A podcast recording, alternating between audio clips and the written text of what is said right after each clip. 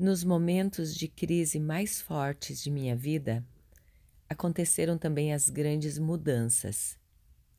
Nas separações dos dois casamentos, na morte de minha mãe, doenças, mudanças, onde me deparava com dores tão fortes, mas tão fortes, que pareciam ser maiores do que eu poderia suportar.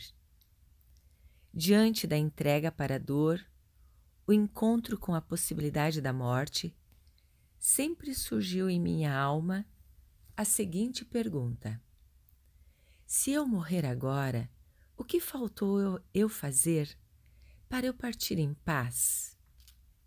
Se eu morrer agora, o que faltou eu fazer para eu partir em paz? E em prantos, as respostas se revelavam em forma de sensações em meu coração, em imagens em minha mente. As respostas sempre vieram claramente. Coisas que eu protelava e que pareciam ser secundárias, neste exato momento eram fundamentais. Não poderia partir sem fazê-las, pois ficariam pendências para trás. As respostas vinham como conversar e perdoar as pessoas. 100% eram respostas para ajudar mais. Construir lugares para que o autoconhecimento de muitos pudesse florescer.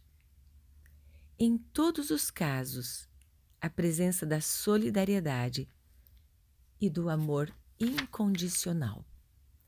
Então ali entendi a frase dos antigos: crise igual oportunidade.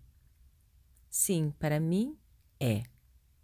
As minhas crises maiores, mais terríveis, foram as que me fizeram ter as maiores oportunidades de mudança, transformação.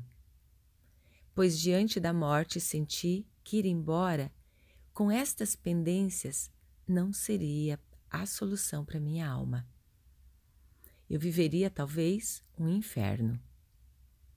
Quando chegar a hora de partir, eu quero me sentir plena para a vida continuar. Acredito nisso. Eu quero ter consciência e coração leve. Como diziam os egípcios, ter o coração leve é o portal para uma ótima passagem. Como você reage diante de suas crises? Por mais terríveis que elas sejam, elas são muito especiais. Por isso existem. Eu sou Vânia Lúcia Slaviero.